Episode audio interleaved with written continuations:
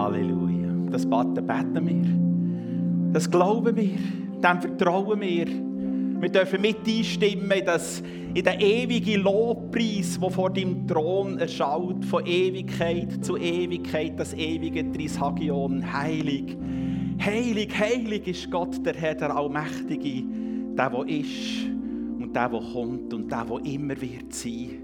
In das stimmen wir ein. Du bist der heilige Gott. Und heilig meint nicht, dass du irgendwie komisch bist, abgehoben bist, irgendwie unnahbar ist. Das meint heilig nicht, sondern heilig meint von Gott zu auserwählt, von Gott dazu bestimmt, um die Welt zu retten, zu heilen, zu erneuern, den Menschen Hoffnung, Perspektive zu schenken. Heilig meint, du bist der Immanuel Gottes, dass du in die Welt bist gekommen, um die Welt zu erneuern um dieser Welt eine Perspektive zu schenken, um unterwegs zu sein mit deiner Kirche, mit Menschen, mit Frauen, mit Männern, mit Jugendlichen, mit Senioren, mit Familien, mit Singles, die das Zeugnis in sich tragen. Christus, er ist gekommen, um dieser Welt Hoffnung zu schenken. Die wetten wir an. Mit dieser Kraft wollen wir leben. Gehen wir ins 2023.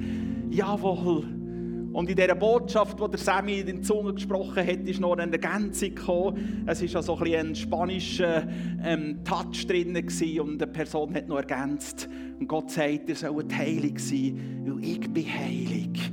Das packen wir und das Heilig meint jetzt eben nicht einfach komisch, abgehoben, weltfreund sein, sondern auserwählt, gesendet, um dieser Welt Hoffnung zu bringen, um das Himmelreich in die Welt zu kultivieren dort docken wir an. Heilig bist du. Und wir dürfen auserwählt sein. Nicht, weil wir gut sind, nicht, weil wir besonders auserwählt, besonderbar sind, sondern weil du uns gewählt hast. Du hast uns erwählt. Nicht wir haben dich gewählt, sondern du hast uns erwählt, auf dass wir hergehen und Frucht tragen. Frucht, die bleibt zu deiner Nähe, Christus. Halleluja. Komm, wir geben unserem Herrn einen wunderbaren Applaus.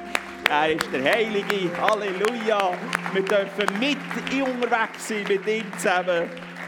In der Welt Gewaltiges, Gewaltiges zu machen. Hoffnung mit Perspektive. Ähm, wir haben einen gewaltigen Clip gesehen ähm, gerade zum Einstieg von dem Gottesdienst, was im Brace Camp abgegangen ist. 6000 Jugendliche, die mit Hoffnung, mit Perspektive in das 2023 übergegangen sind, dort, wo der Countdown zurückgelaufen ist und er, jawohl, mit Hoffnung, Perspektive, mit einem Fundament, mit Glauben, mit in einem Auftrag als Heilige in die Welt zu kultivieren und so weiter. Ich möchte ganz bewusst ganz bewusst ein totales Kontrastprogramm mit euch teilen in dem, zu diesem Start. Einfach zur gleichen Zeit, wo 6000 Jugendliche dort hier in diesem Brace Camp voller Begeisterung mit Christus in das 2023 gestartet sind, wo übrigens Basler Zeitung hat einen absolut positivsten Bericht geschrieben über das Brace Camp. Vielleicht habt ihr das gelesen. Also absolut genial, begeisternd, was Batz dort geschrieben hat, über, dass da 6000 Jugendliche zusammenkommen, miteinander Christus feiern und die Werte vom Evangelium, die Werte vom Christentum in sich tragen und hoffnungsvoll in das 2023 übergehen. Zur gleichen Zeit ist ein aufgehetzter Mob in Berlin hat mit Brandbomben, mit Raketen Fahrzeuge angegriffen, Rettungsfahrzeuge angegriffen, hat Fenster eingeschlagen, ähm, Auto angezündet, mit Feuerlöscherzeug zusammengeschlagen. Ein bewusstes Kontrastprogramm. Ein Mob Jugendliche ohne Perspektive, wo dort dieser Wut freien Lauf lässt. Jetzt könnten wir lange diskutieren, politisch, was dazu geführt hat. Ich lasse das jetzt einmal weg. Für das gibt es unsere Medienleute, die das hinter sie und führen sie seit Tagen diskutieren. Aber seht ihr das Kontrastprogramm?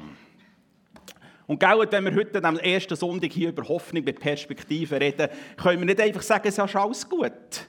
Musst einfach ein sagen, es ist alles ein bisschen gut, ein bisschen happy clappy, genau, so ein bisschen think positiv, ein bisschen menschlicher Optimismus und das ist alles. Nein, in dieser Welt ist nicht alles gut. Amen. In dieser Welt ist nicht alles gut, überhaupt nicht. Und die Welt braucht Hoffnung unbedingt.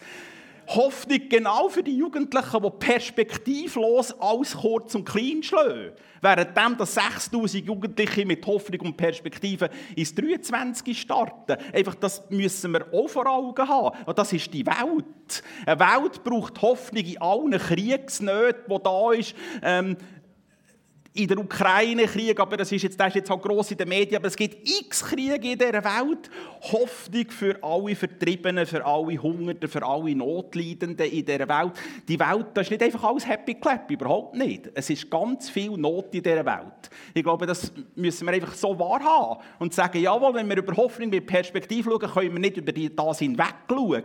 Wir können nicht über das hinweggehen im Sinne von, ja, wir tun das ein bisschen bagatellisieren, unter den Tisch wischen. Man muss ein bisschen positiv reden und ein bisschen positiv denken. Nein, es ist grundsätzlich in der Welt ganz viel nicht gut. Es ist schon ganz viel gut. Gell? Ich will jetzt nicht einfach nur sagen, dass alles schlecht ist. Nein, es ist schon ganz viel gut. Aber wir müssen heranschauen in diesen ganz grossen Spannungen, die wir auch in diesem 2022 hatten und wo wir in das 2023 hineingehen. Aber auch ganz im Persönlichen. Wir Menschen brauchen doch Hoffnung, oder? Einverstanden? Hoffnung, dass es irgendwie mit diesen schwierigen sozialen Nöten, die du vielleicht gerade hast, irgendwo, vielleicht hast du noch immer gerade äh, auch eine Krankheitsdiagnose, wo du denkst, äh, was wird jetzt da in diesem 2023 was wird passieren? Vielleicht wirst du im 2023 pensioniert und du weißt nicht, was auf dich zukommt. Oder du hast die Lehrabschlussprüfung und weißt nicht so recht, bestehe ich die überhaupt? Irgendwie, der Mensch braucht eine Hoffnung, oder? Hoffnung mit Perspektive, lasst uns über das zusammen reden. Was sagt die Bibel über Hoffnung? Allein im Neuen Testament gibt es über 50 Stellen, die über das Thema Hoffnung reden. Als erstes, was wir mal zuerst miteinander klären müssen, ist, es ist ein gewaltig grosser Unterschied zwischen der Mainstream-Vorstellung von dieser Welt, von dem, was Menschen über Hoffnung denken, einfach unsere Zeitgenossen, oder was die Bibel über Hoffnung sagt. Das ist, oder was die Bibel unter Hoffnung meint, muss ich sagen. Das ist ein gewaltiger Unterschied. Also die Mainstream-Vorstellung, der heutige Zeitgenoss, der meint mit Hoffnung, der sagt vielleicht, ja, pff, ähm, ich hoffe, dass es in der Skiferien schön Wetter ist. Oder vielleicht müsste man heute ändern sagen, ich hoffe, dass es in der Skiferien noch Schnee hat. Vielleicht kannst du ändern. Es muss ja nicht so eine verreckt, Entschuldigung, so eine super, ich, manchmal habe ich ein bisschen wüste Aussprache, da kommt mir wieder ein Mail über. Genau. Vielleicht muss es ja nicht gerade so eine perfekt präparierte Piste sein, wie der gerade im Kunisbergli, wo Odi und Company das Zeug gerockt haben. Das muss, aber wenigstens hat es noch eine Hoffnung auf Schnee. Oder Hoffnung, dass ich den Zug nicht verpasse. Oder ich besinnen, letzte bin ich in einer Sitzung, da hat noch eine ganz wichtige Figur gefällt nebendran. Und dann sagt der Kamerad neben mir, du kommt der noch? Dann sage ich, ja, ich hoffe es. Aber eigentlich habe ich gemeint, der hat das auch versifft. Das war tatsächlich auch, das ist wirklich nicht gekommen.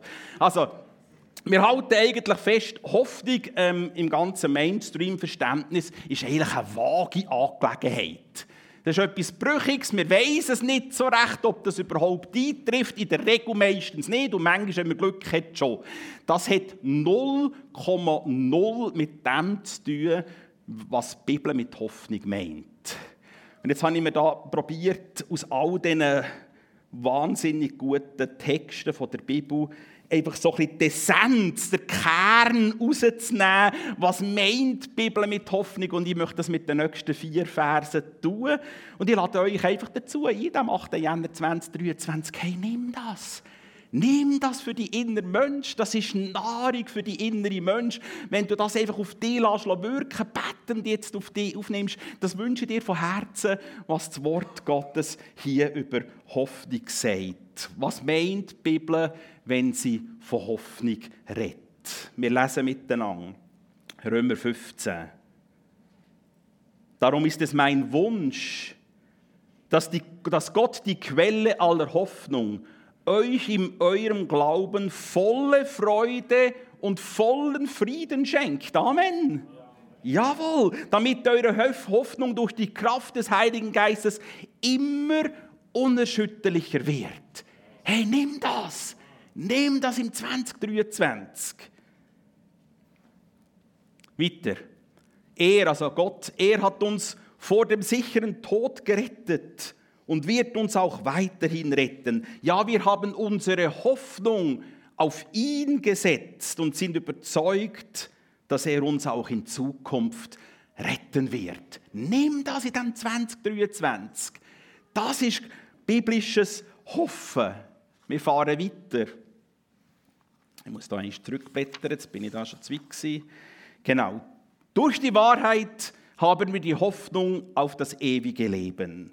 Schon vor Beginn der Welt hat Gott das ewige Leben zugesagt.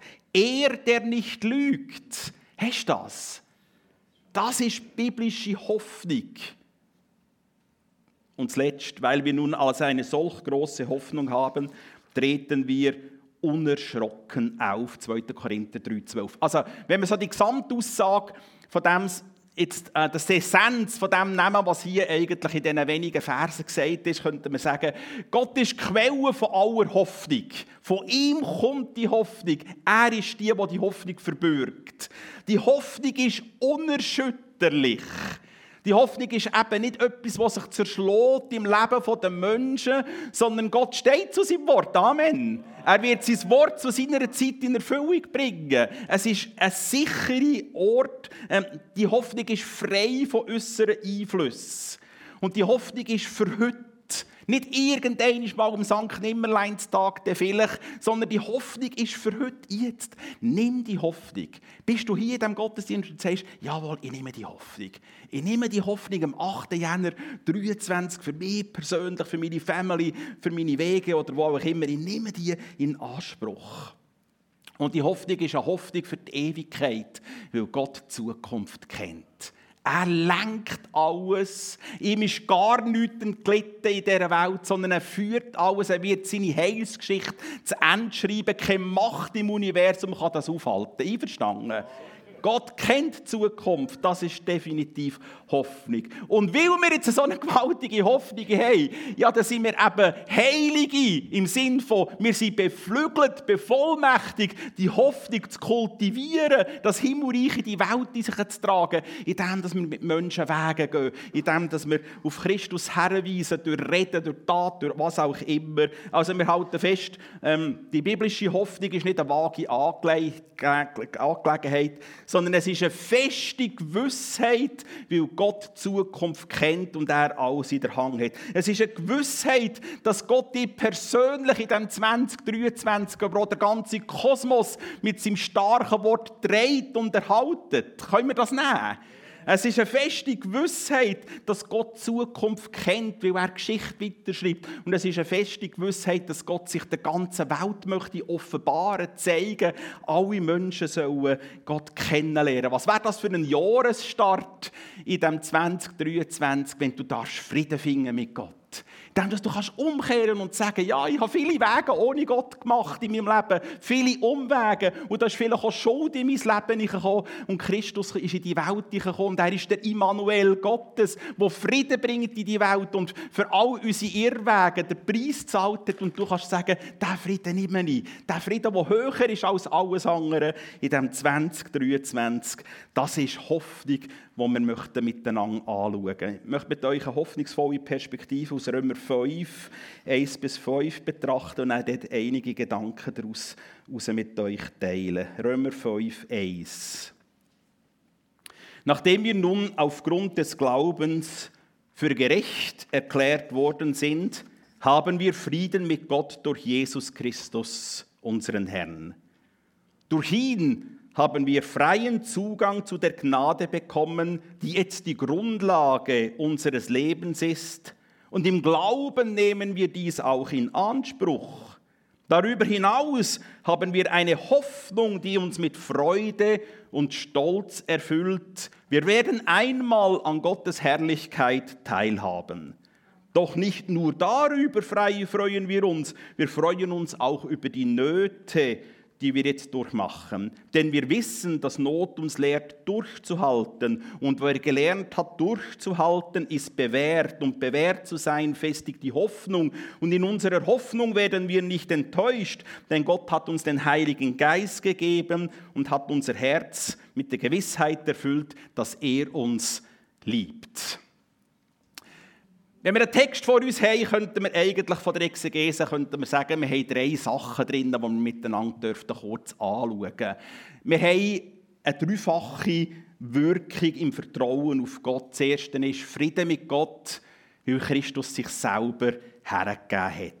Das Zweite ist Gnade, die uns beflügelt, jetzt in dem Leben zu stehen, die Hoffnung zu kultivieren, den Frieden weiterzutragen. Und das Letzte eigentlich eine Hoffnung mit Perspektive, weil Gott die Zukunft kennt. Und das finde ich eben sehr genial in der Bibel. Schaut, die Bibel ist nicht einfach ein philosophisches, altphilosophische Religionsschrift, wo irgendwie etwas beschönigt oder etwas unter den Tisch wischt. Nein, sondern das ist Gott redet zu uns als einer, der das Leben bestens kennt. Einverstanden?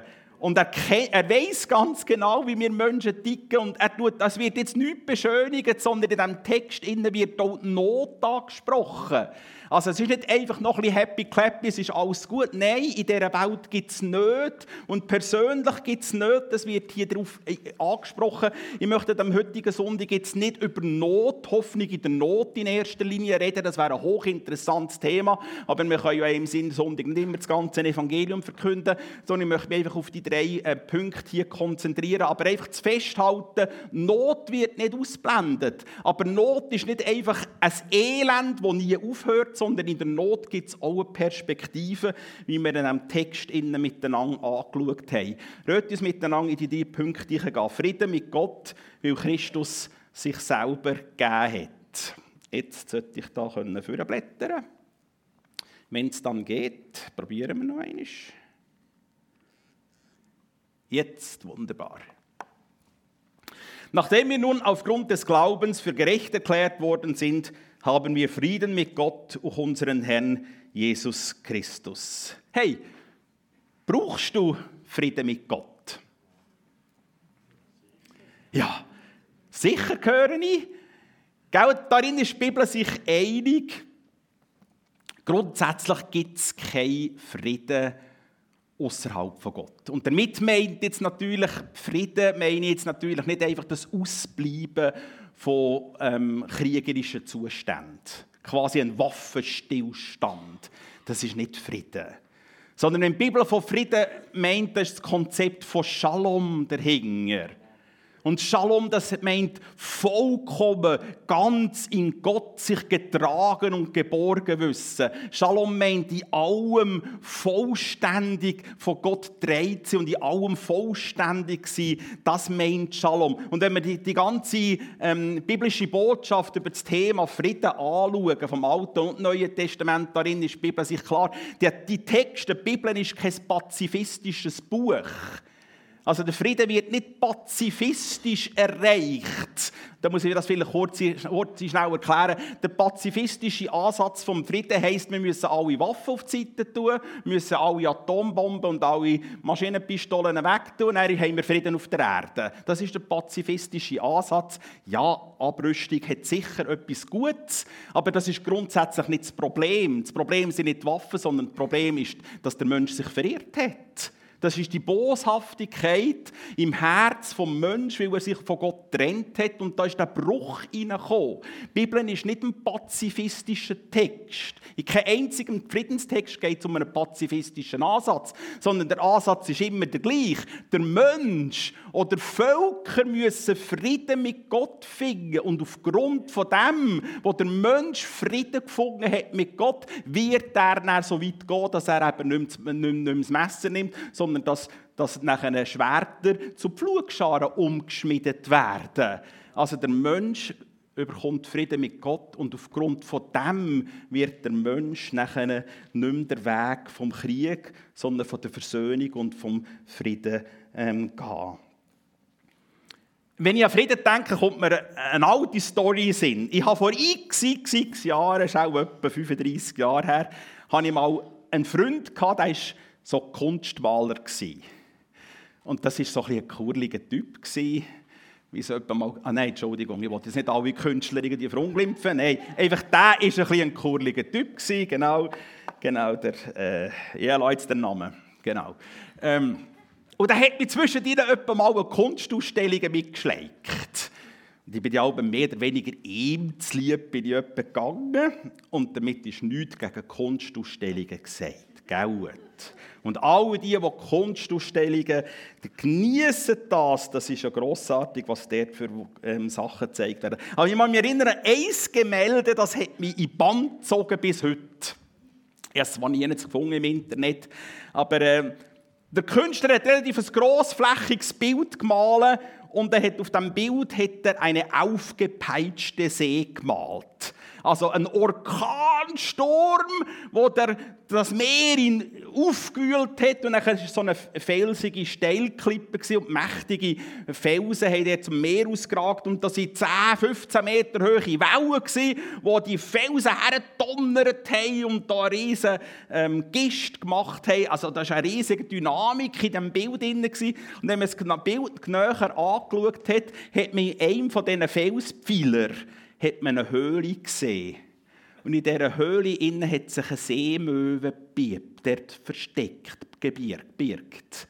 Und der Künstler hat dem Gemälde den Namen gegeben, Friede. Das hat mich schon noch fasziniert. Der Frieden, den Gott uns bietet, ich rede vom Shalom-Frieden, den gibt es auch in den grössten Stürmen des Lebens. Das ist eben ein Wunder, das letztendlich nur Gott schenken kann. Und da gibt es jetzt x Biografien aus der Bibel und x Biografien aus der Kirchengeschichte, die genau von dem berichten, dass ein Frieden, ein übernatürlicher, göttlicher Frieden möglich ist in den grössten Stürmen des Lebens. Ich nehme nur ein einziges Beispiel daraus heraus, Dietrich Bonhoeffer. Der Dietrich Bonhoeffer hat einen Text geschrieben über einen Frieden, wo er im Konzentrationslager in Flössenburg war, ein paar wenige Wochen bevor er mit der Phenolspritze getötet wurde.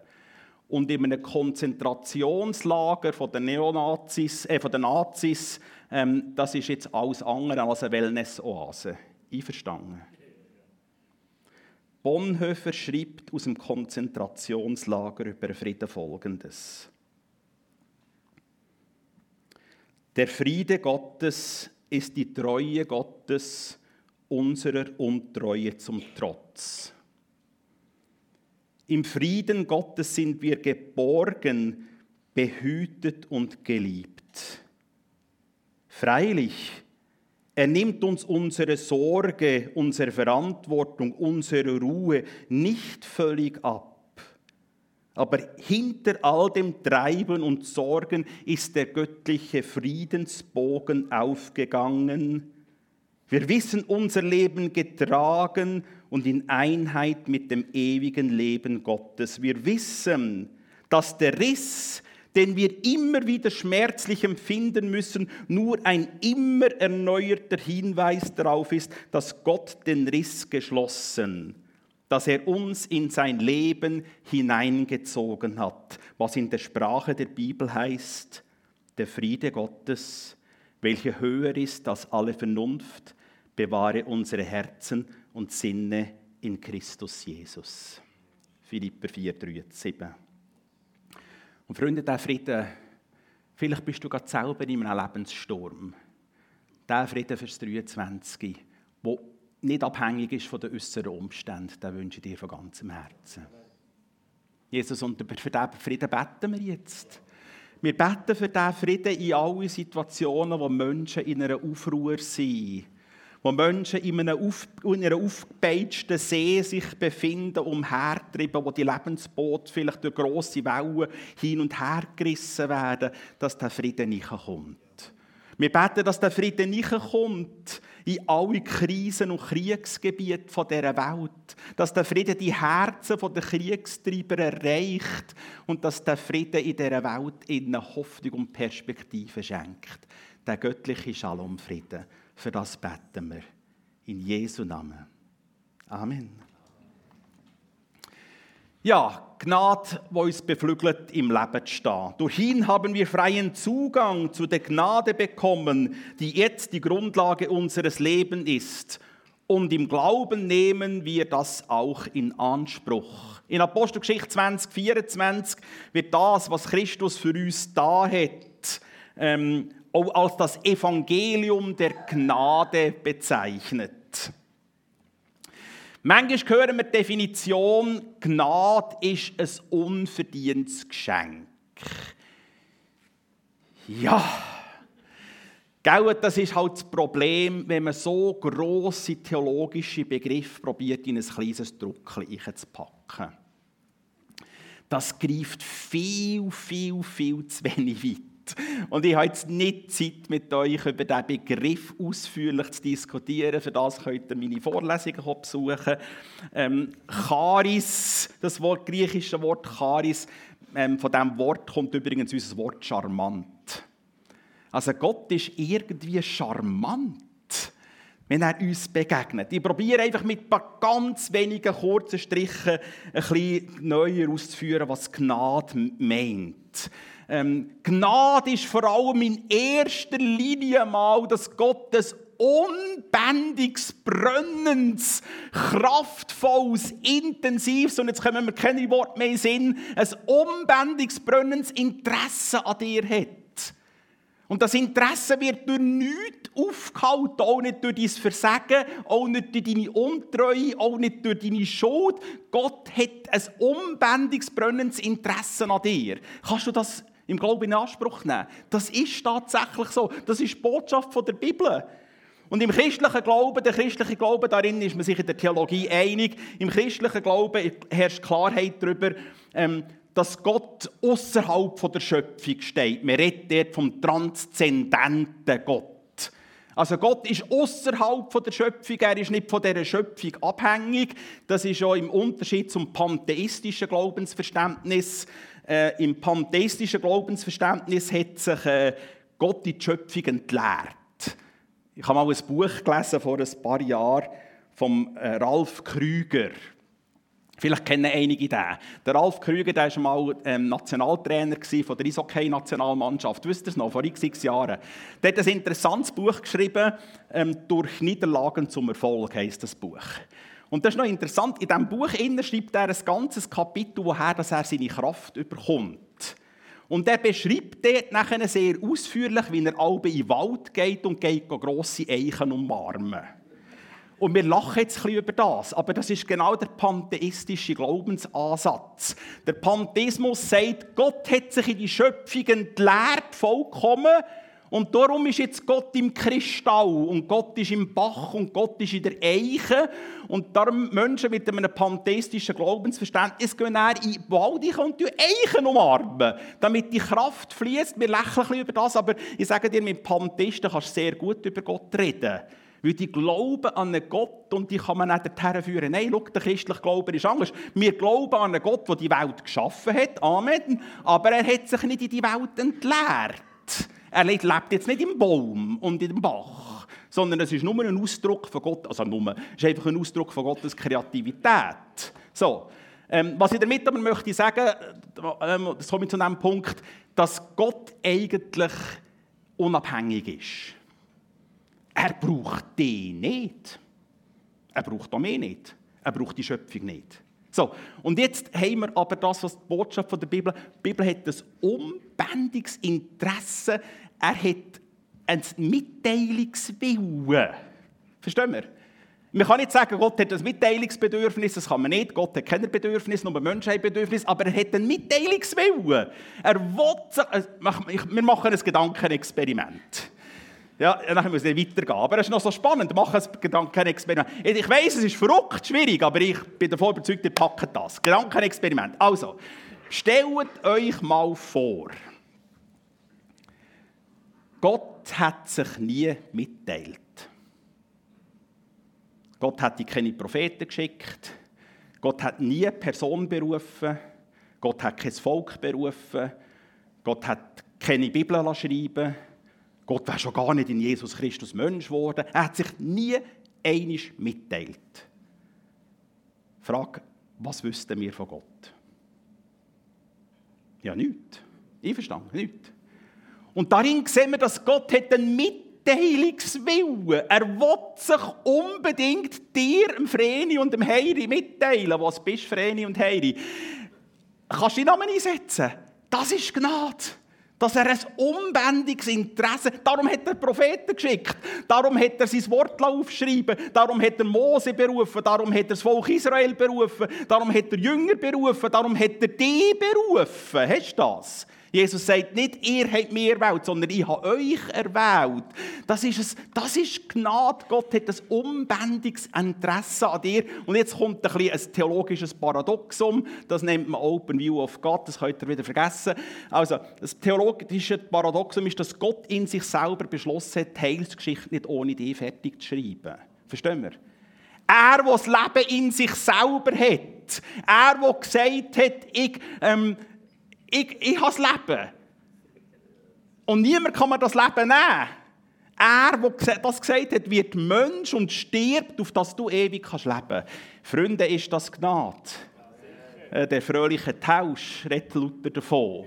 Das ist genau das. Ein unbändiges Interesse, seine Geschichte mit dir fertig geschrieben. Versteht ihr?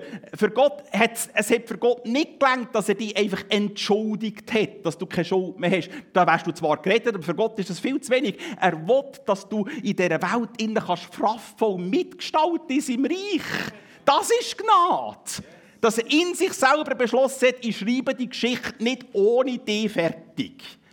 Das ist gewaltig. Was für eine faszinierende Perspektive. So, jetzt müssen wir unbedingt weitergehen. Das wäre spannend, hier noch viel tiefer reinzugehen. Lassen wir das mal noch einen zweiten Aspekt, dann müssen wir weitergehen. Ähm, Gottes Gnade zeigt sich auch da drin, ist die Bibel auch klar, dass Gott dich nie, nie fallen Und wir singen ein Lied. Ja, und dann, wenn ich merke, ich gehe, ich gehe nie tiefer als in deine Hänge. Und das ist genau so. Gott lässt dich nie fallen. Egal, was für eine Geschichte du hast, egal, woher du kommst, egal, wenn wir jetzt hier auf dieser Leinwand all das könnte projizieren, was du in den letzten sieben Tagen gedacht hast, völlig egal. Gott lässt dich nicht fallen. Berge mögen einstürzen und Hügel wanken, aber meine Gnade soll nicht von dir weichen und mein Friedensbund mit dir wird niemals wanken. Das verspreche ich, der Herr, der dich liebt. Amen. Kannst du das nehmen fürs 2023? Start im 2023. Nimm das. Gott will das. Wunderbar. Lass uns noch zum Schluss kommen. Hoffnung mit Perspektive, weil Gott die Zukunft kennt. Darüber hinaus haben wir eine Hoffnung, die uns mit Freude und Stolz erfüllt. Wir werden einmal an Gottes Herrlichkeit teilhaben. Und in unserer Hoffnung werden wir nicht enttäuscht, denn Gott hat uns den Heiligen Geist gegeben und hat unser Herz durch ihn mit der Gewissheit erfüllt, dass er uns liebt. Niemand kennt Zukunft außer Gott. Und begegnet uns wieder eine gewaltige Zusage, wenn Christus sagt, ich nenne euch Freunde und nicht mehr Knechte. Denn ein Knecht weiß nicht, was sein Herr tut. Ich habe euch alles mitgeteilt, was ich von meinem Vater gehört habe. Da geht es um das Vertraute. Ich kenne die Zukunft. Ich sage es euch. Ich will das mit euch teilen.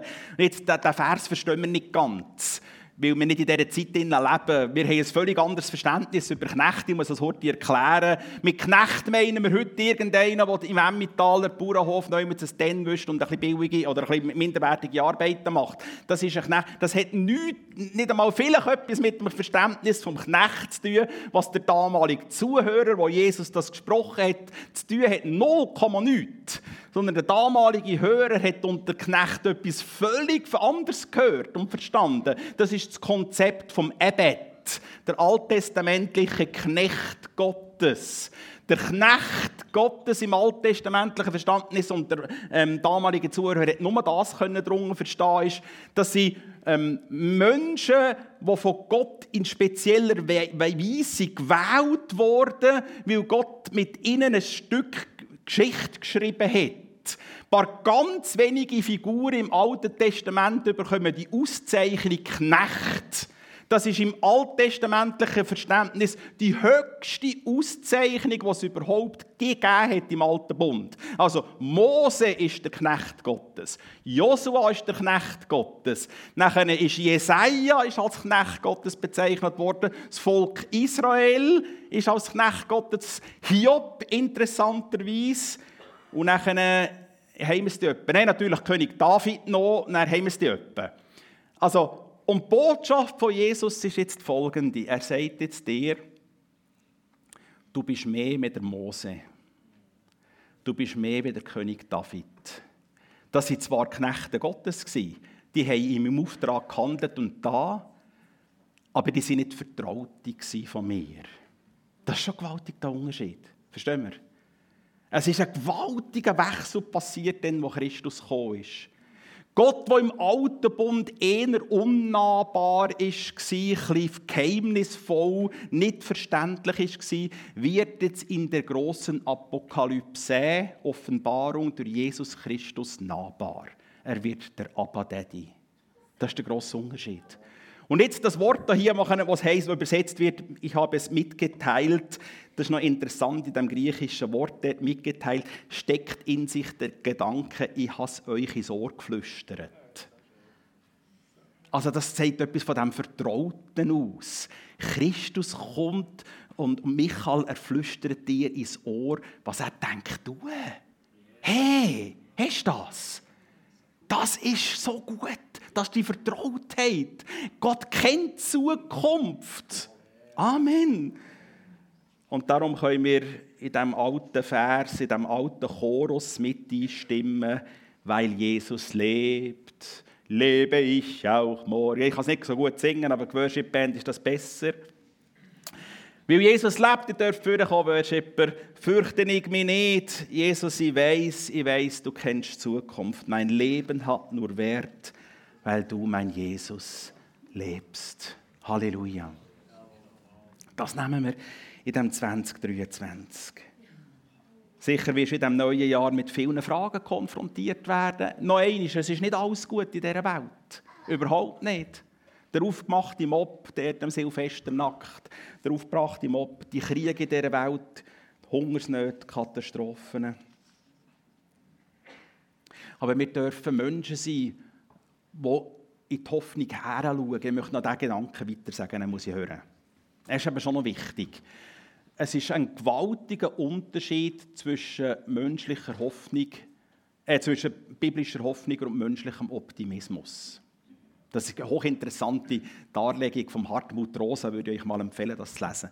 Ähm, ich probiere sie ganz kurz ein Wort zusammenzufassen. Optimismus ist seicht, schreibt der Rosa. Das heisst, Optimismus ist oberflächlich.